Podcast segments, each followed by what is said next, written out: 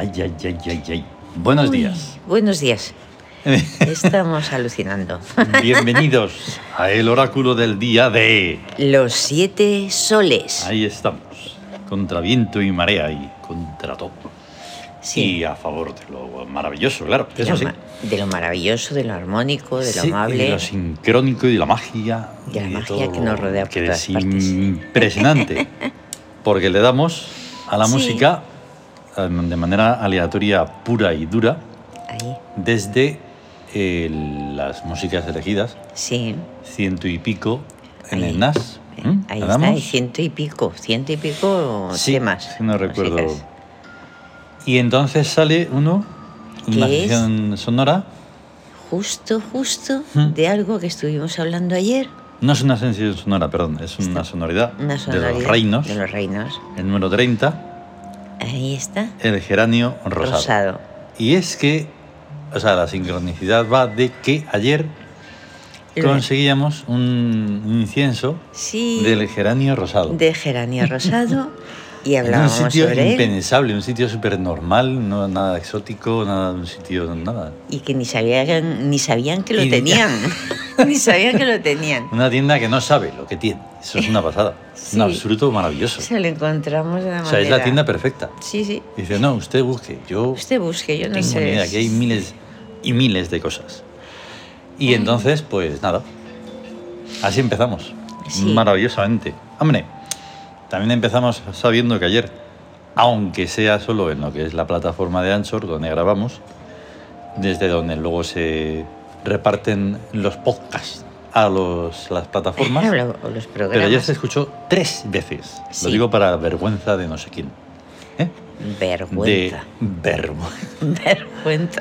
En cierta forma, a ver, a ver, es complejillo y tal y antipático a más no poder, eso lo sabemos, porque lo claro espanta. Sí. ¿Entiendes? Pero Lo suyo, lo suyo es, tú imagínate que escuchas algo, ¿no? Y ves algo, o pruebas algo, o lo que sea. Sí. Y entonces lo suyo es que si tienes una amistad, un conocido o algo, le dices, oye, ¿has visto esto y A tal y ver cual?". qué te parece. Y entonces, pues así. Y eso se va. Pero claro, lo mismo no tienes a nadie conocido, porque en este mundo es muy difícil tener a un solo un conocido. Yo no digo amistad. Una amistad es algo muy extraño. Uh, ya. A ver, amistad de verdad. De verdad. Eso no existe. No. Ten- Tengo 100.000 amigos en Facebook. Mentira. Si apenas llegas a 5, te puedes dar con un canto en los dientes. Sí.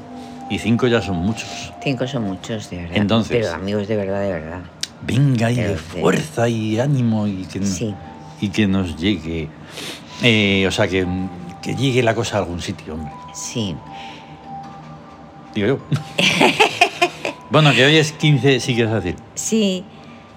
No, ya, o sea, que Sí, hoy sí. vamos a hablar. Sí. Tendremos el otro programa. De todo. De todo. Ah, sí, que Pero no hemos hoy vamos a dicho- hacer el tercero del Meditarium. Del Pero Meditario. eso es en el otro lado, en la biblioteca en la tebana. biblioteca tebana. Sí. Hoy es 15 de febrero de 2023, miércoles, día de Yau Yaui. Hoy lo vamos a decir tres veces, Sí. a Yau Yaui. Y con esta Yaui. cuatro. Ah, En la clave oracular es 6274. Ese 6 sale del 15. El 15 en el Siam es palacio. Por lo tanto, ¿el día cómo se llama? Palacio en amor mercurial. Exacto. Son amor Una mezcla fenomenal. comunicativo ¿Mm? Y amoroso. Y amoroso. Jo, ¿te imaginas? Unos medios de, en vez de que fueran de desinformación, que O sea, fueran de información, de información. tampoco de opinión, sino No de, de opinión, información, y de forma amorosa. Sí. Amable, educada, Sería otro planeta. correcta, Mm. mm, de persona, o sea, Mm. de verdad. Que fuera de verdad. Y que no fueran solo paripé. una cosa de sonido de fondo o incluso ruido. Ya. Sí, lo de la radio y eso es una cosa Sí. para eso. Y la tele también. Sí, es tremendo porque es que eso se piensa. Bueno, y nosotros se también. piensan que no están atendiendo, pero hay cosas ahí que se van metiendo en el subconsciente. Eso es. De eso, O sea, eso de es eso malo. realmente se trata. Y de ahí por eso la publicidad. Ahí está. Para que se, sea una cosa. Porque como ya hay inconsciencia, qué mejor que meterse por, la, por el Por el subconsciente. subconsciente. Si es que está todo muy y bien es pensado. que todo influye, todo, todo, todo. Todo. Y entonces, en esta cosa, de siempre hay una unas influencias. Muchas Sí. influencias. Sí. Y entonces, primero, la, la primera es 2 sobre 6. Que es la, el deseo de justicia o la justicia por deseo Exacto. Que es la la influencia verdad. del psiquismo sobre el cuerpo. sobre el cuerpo. Muy lógico. 7 sobre 6. Del espíritu sobre el cuerpo. ¿Eh? Es- Es la guerra de mendigos. La Sí. guerra de mendigos. Sí, Sí, sí, no, no, no me lo, Ah, no no. lo tengo, pero da igual. es verdad. No lo he puesto en el S. La guerra de mendigos, que es una guerra realmente por cosas simples, por las cosas básicas, necesarias, las indispensables para subsistir.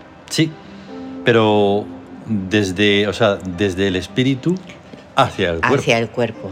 Así que bueno, es complicadillo. 4 Sí. sobre 6, regente sobre el cuerpo. La rebeldía animal, que es una rebeldía muy bestia. O sea, rebelarse en plan. mm, Pero el regente o sea, en plan, a ver, tranquilito, ¿eh? El, No. el regente es Mercurio y es la- el que lleva la Mm. Claro. paz o lleva la guerra, según Pues entonces actúa en consecuencia. eso. Dices, jolín, pues entonces, madre mía, la que tengo que montar. Porque con todo esta, este caos que hay. sí, Y luego las otras dos influencias que quedan, que son las que tienen, o sea, desde el regente, sí. pero sobre el psiquismo y sobre el espíritu. y sobre el Que espíritu. son 4 sobre 2 El amor repetitivo y 4 sobre 7. y el trabajo en curaciones. Ahí está. 47 es. Es muy interesante porque ahí ya es cuando uno de verdad está conectado. Está Sí. conectado a ese nivel Sí. de trascendencia porque es donde está, pues eso, eh, lo El- divino. Lo divino. El motor que mueve, que empuja a está. vivir. Justamente. Y que mm, en parte es lo que vamos a estar explicando aún más en eso del meditarium. Sí, sí. Porque solo lo divino es lo que mantiene esto. vivo. Ahí está, ahí está. Todo, incluso lo inconsciente total.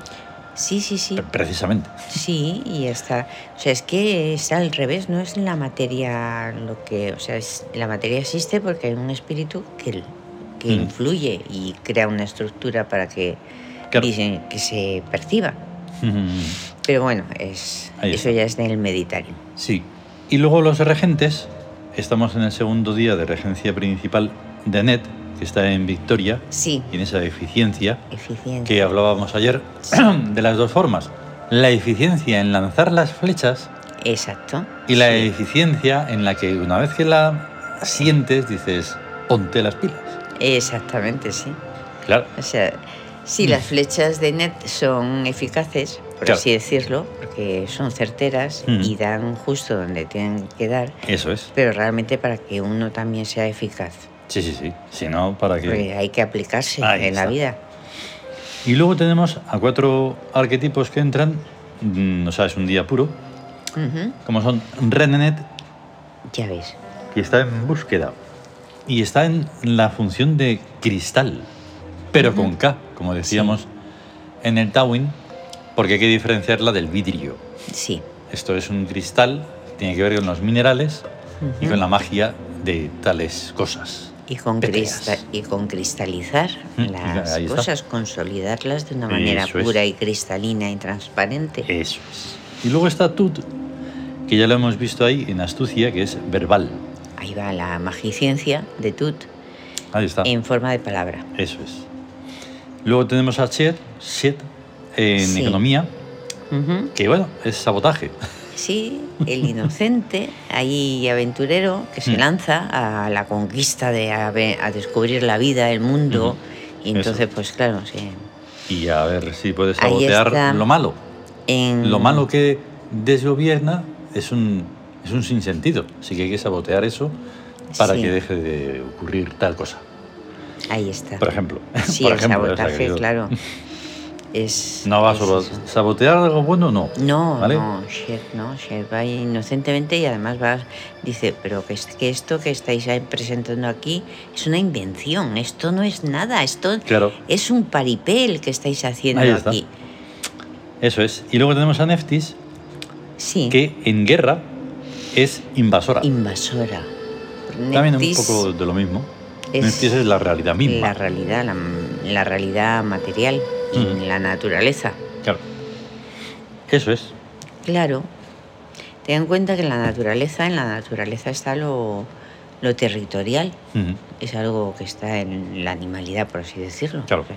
Y entonces, claro, que hay, cuando hay guerra, cuando hay una invasión de territorio que no es tuyo. Claro.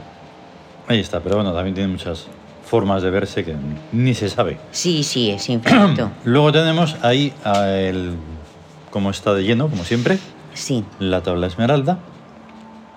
No nos vamos a olvidar, hoy el número de Yau Yaui es el 4. el 4. ¿En base a qué eso? Misterio. Hay que estar atento y descubrirlo. En el gesto hic estamos en una situación, lógicamente, de amor.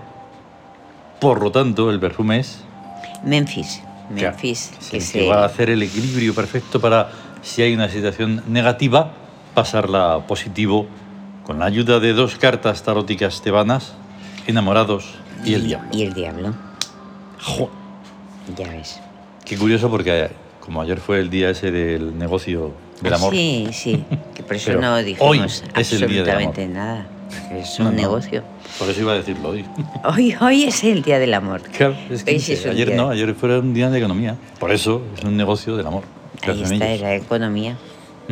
Y en los enamorados está Hathor, enamorarse, Mm. Isis, entregarse, y Tum, la es. posesión Eso es.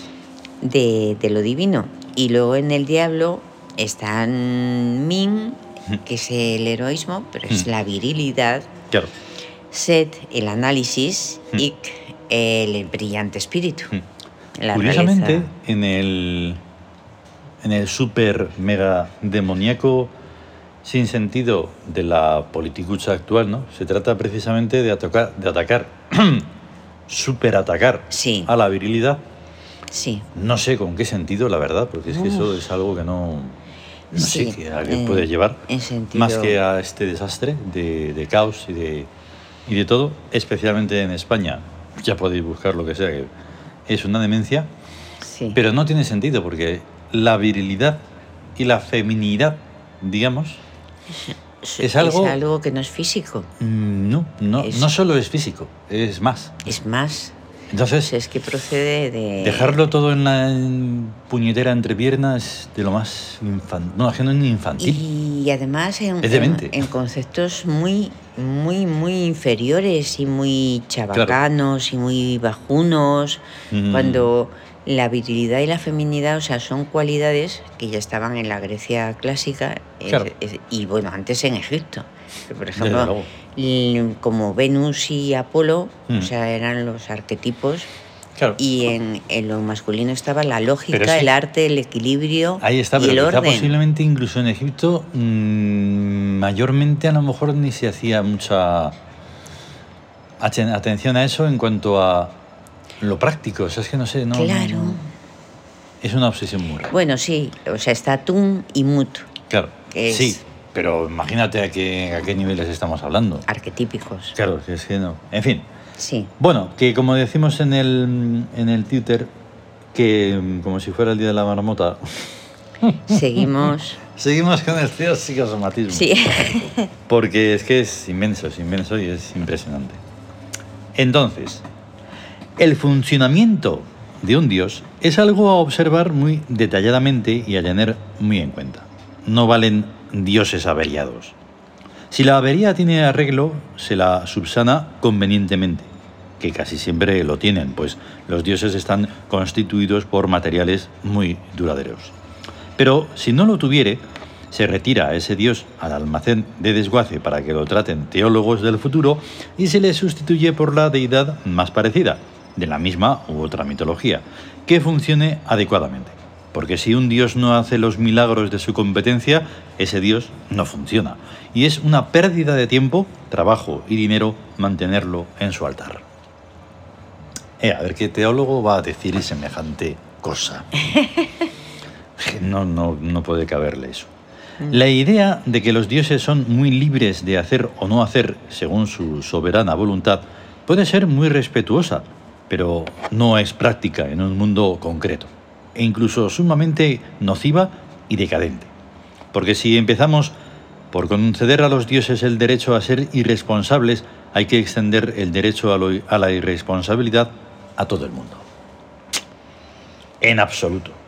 Cada dios tiene el deber supradivino de cumplir eficientemente la función por la que se le adora, so pena de quedar cesante y ser expulsado del panteón mitológico.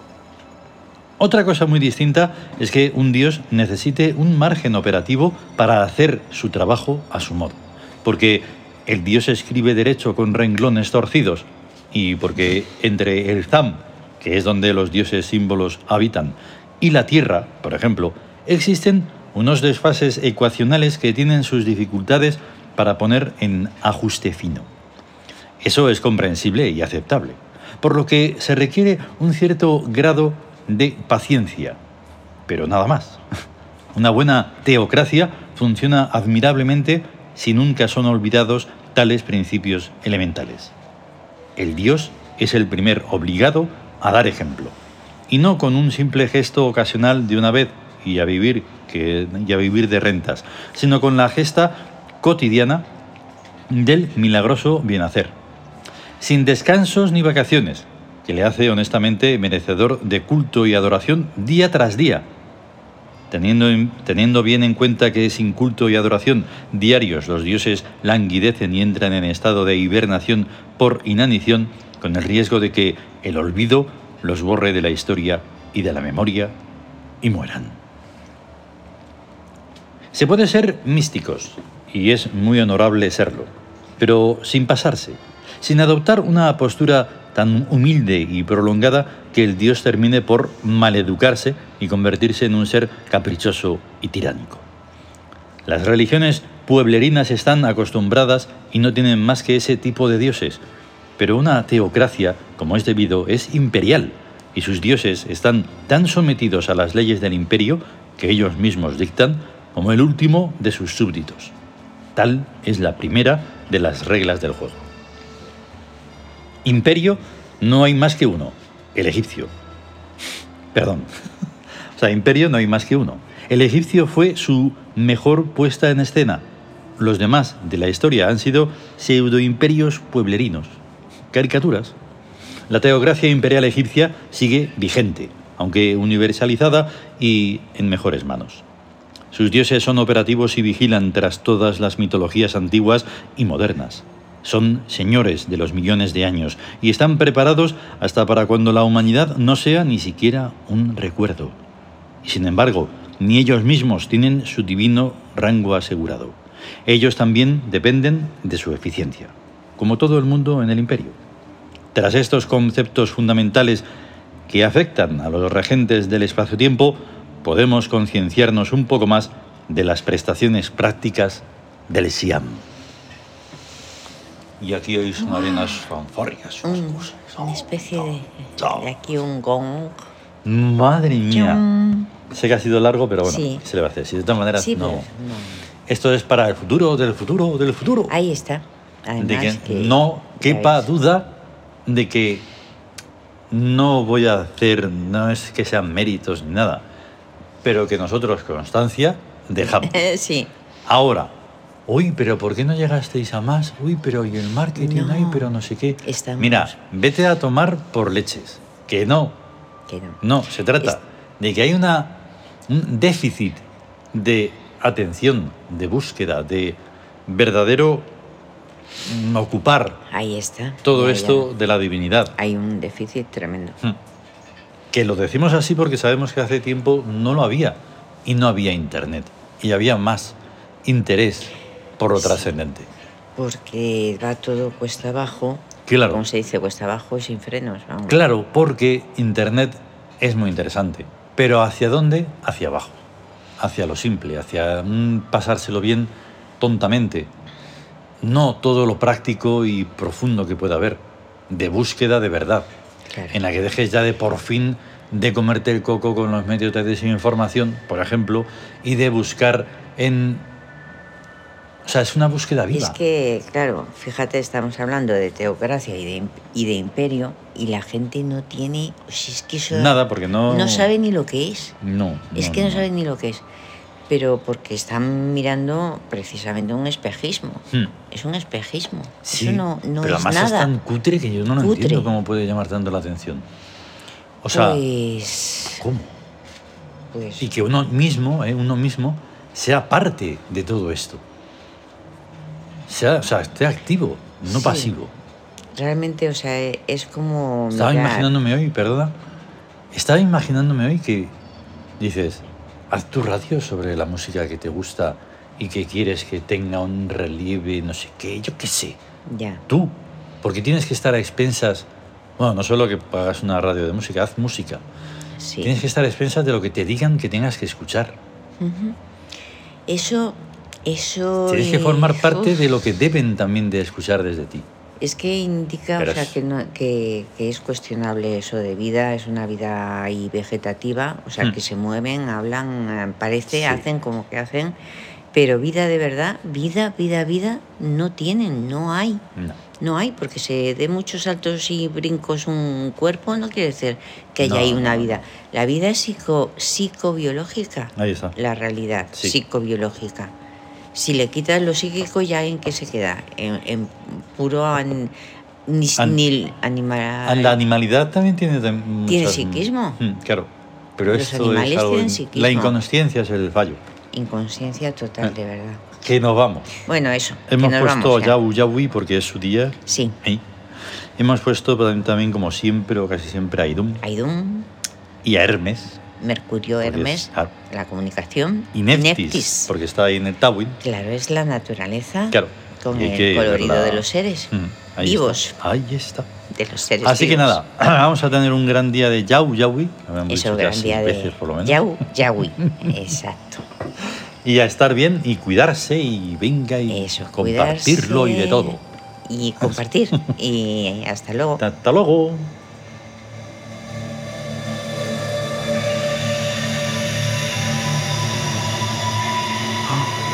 El rayo de vida. Keikol. El rayo de vida. La 77. El 77.